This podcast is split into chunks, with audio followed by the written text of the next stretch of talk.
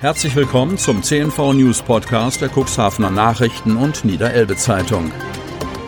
In einer täglichen Zusammenfassung erhalten Sie von Montag bis Samstag die wichtigsten Nachrichten in einem kompakten Format von sechs bis acht Minuten Länge. Am Mikrofon Dieter Bügel. Donnerstag, 14. Januar 2021. Corona-Lage erreicht neuen Rekordwert. Kreis Cuxhaven. Mit 57 Neuinfektionen innerhalb eines Tages und einer Inzidenz klar über 100 erreichen wir heute leider einen bedauerlichen Rekord, stellt Landrat Kai-Uwe Bielefeld mit Blick auf den aktuellen Lagebericht fest. Mit 2065 Infektionen erhöht sich der Inzidenzwert, sprich die Quote an Neuinfektionen pro 100.000 Einwohner, auf 112,43. Am Vortag lag dieser Wert noch bei 98,31. Von den neu gemeldeten Corona-Infektionen kommen laut Landkreismeldung 19 aus der Stadt Cuxhaven, 4 aus der Gemeinde Beverstedt, 8 aus dem Land Hadeln, 9 aus der Gemeinde Lockstedt, 8 aus der Stadt Geestland, 7 Infektionen aus der Gemeinde Wurster Nordseeküste und jeweils eine Infektion aus den Gemeinden Hemmoor und Schiffdorf. Von einer zusätzlichen Person werde der Wohnort aktuell noch ermittelt, so der Landkreis. Es sind zudem drei weitere Personen an oder mit einer Corona-Infektion verstorben, betont Bielefeld und ergänzt, auch die Belegung der Klinikbetten in Verbindung mit der Pandemie erreicht in unserem Landkreis den bisherigen Höchststand. Insgesamt ist das eine Entwicklung, die uns Sorge bereitet. Bielefeld weiter. Jeder von uns ist gehalten, die geltenden Regeln strikt einzuhalten, um die Verbreitung des Virus auf einem Maß zu halten, das sowohl im Gesundheitsamt als auch in den Kliniken noch händelbar ist. Mehrere Infektionen wurden im Schlachtbetrieb Düringer Fleischkontor festgestellt. Das Gesundheitsamt habe dort in Abstimmung mit dem Unternehmen die notwendigen Maßnahmen eingeleitet, erklärt der Kreis. Impfbeginn in den Kliniken. Kreis Cuxhaven. Am Mittwoch wurde damit begonnen, das hiesige Klinikpersonal zu impfen. Jeweils 90 Impfdosen verteilte das Impfzentrum des Landkreises Cuxhaven an die Helios Klinik in Cuxhaven sowie das Krankenhaus Landhadeln in Otterndorf.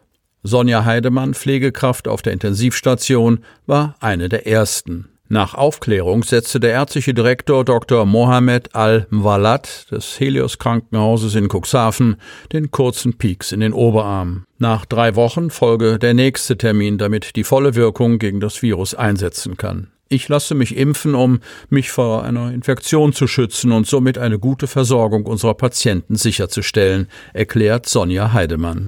Als erstes seien in der Helios Klinik Cuxhaven die Bereiche an der Reihe, bei denen ein Kontakt zu einem mit dem Coronavirus infizierten Patienten am wahrscheinlichsten sei. Nach Eintreffen der ersten Impfdosen gegen das Coronavirus SARS-CoV-2 konnten sich die ersten 90 Kräfte am Krankenhaus impfen lassen.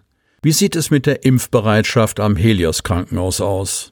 Pressesprecherin Katharina Recht. Wir haben dazu Erhebungen durchgeführt und eine Impfbereitschaft der Mitarbeiter von rund 70 Prozent vorgefunden. Wir gehen davon aus, dass sich die Impfbereitschaft über die Zeit erhöhen wird, wenn erste Erfahrungen mit dem Impfstoff vorliegen und entsprechende Aufklärungsmaterialien und Informationen greifen.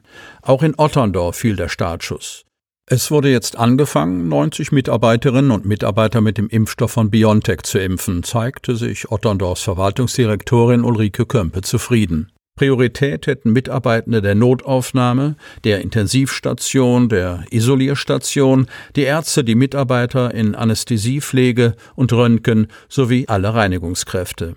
Die freiwillige Impfbereitschaft sei ausgesprochen hoch. Sie liege bei über 70 Prozent, hätten die Rückmeldungen bei einer ersten spontanen Abfrage ergeben. Bei den Ärzten liege sie bei 85 Prozent und beim Reinigungspersonal sogar bei 100 Prozent.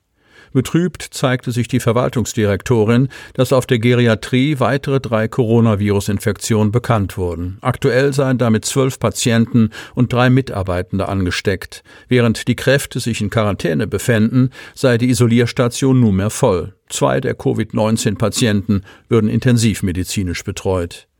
Auch an der Helios Klinik in Cuxhaven stiegen die Corona-Zahlen erneut. Die Zahl der Kräfte in häuslicher Quarantäne hätten sich im Vergleich zur vorigen Woche erhöht. Laut Pressesprecherin Recht befinden sich 22 Mitarbeiter in Quarantäne, Stand Mittwochnachmittag. 16 von ihnen seien positiv getestet worden. Vorbereitung auf Prüfungen klappt trotz Homeschooling. Kreis Cuxhaven. In wenigen Wochen bricht für viele Schüler im Kreis Cuxhaven das letzte Schulhalbjahr vor ihren Abschlussprüfungen an. Aufgrund der anhaltenden Corona-Beschränkungen ist ein vollumfänglicher Präsenzunterricht für die Schüler allerdings nicht möglich. Einen Teil des Unterrichtsstoffs müssen sie beim Homeschooling erarbeiten. Trotzdem fühlen sie sich auf die bevorstehenden Prüfungen gut vorbereitet heißt es von Schulleitern unterschiedlicher Schulformen. Hätten wir den Präsenzunterricht nicht, würde die Vorbereitung allerdings nicht funktionieren, gibt Thilo Arp, Schulleiter der berufsbildenden Schulen Kadenberge zu. 20 Millionen Euro für Schutzausrüstung in Schulen.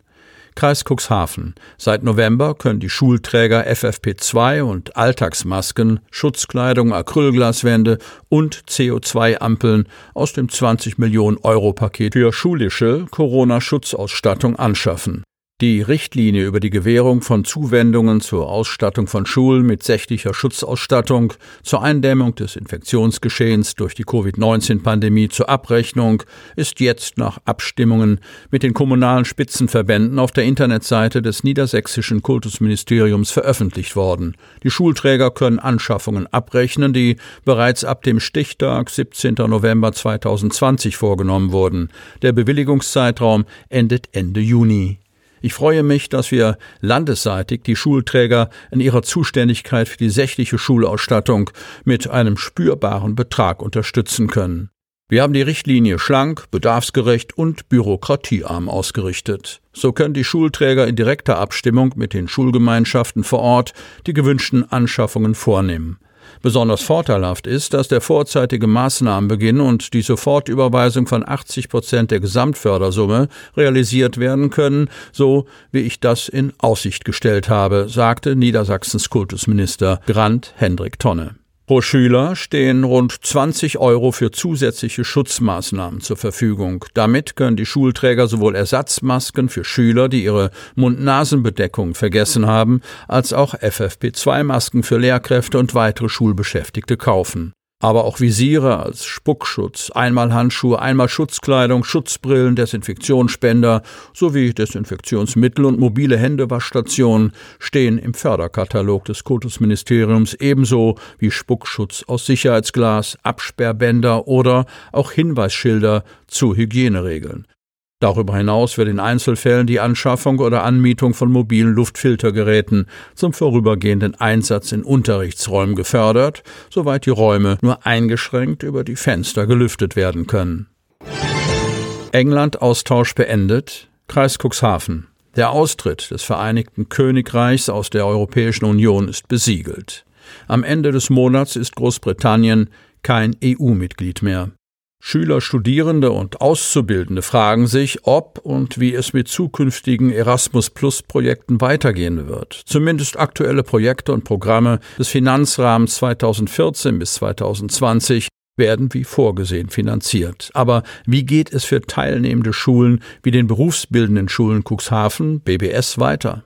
Mit dem Ausstieg aus der Europäischen Union verlässt das Vereinigte Königreich auch das Erasmus Plus Programm. Heißt, Erasmus-Aufenthalte in England, Schottland, Wales und Nordirland werden für Studierende aus Deutschland und anderen EU-Ländern künftig nicht mehr möglich sein. Laufende Projekte, die im Jahr 2020 oder zuvor bewilligt wurden, können weiterhin durchgeführt werden und auch, wenn sie teilweise erst 2021 oder später umgesetzt werden.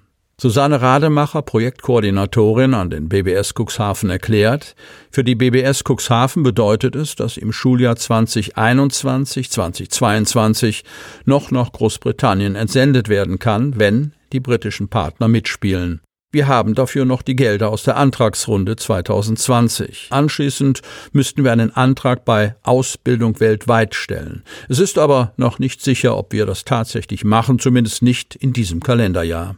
Ausbildung weltweit ist ein Förderprogramm des Bundesministeriums für Bildung und Forschung, das Aufenthalte von Auszubildenden und Ausbildern fördert. Sie wollen noch tiefer in die Themen aus Ihrer Region eintauchen? Im CNV Medien Podcast auf Tauchgang kommen jede Woche spannende Personen, emotionale Stories und tolle lokale Projekte aus dem Landkreis Cuxhaven zu Wort. Einfach kostenlos abonnieren auf Spotify, Apple Podcast, Amazon oder auf der Startseite unseres Medienhauses unter cnv-medien.de.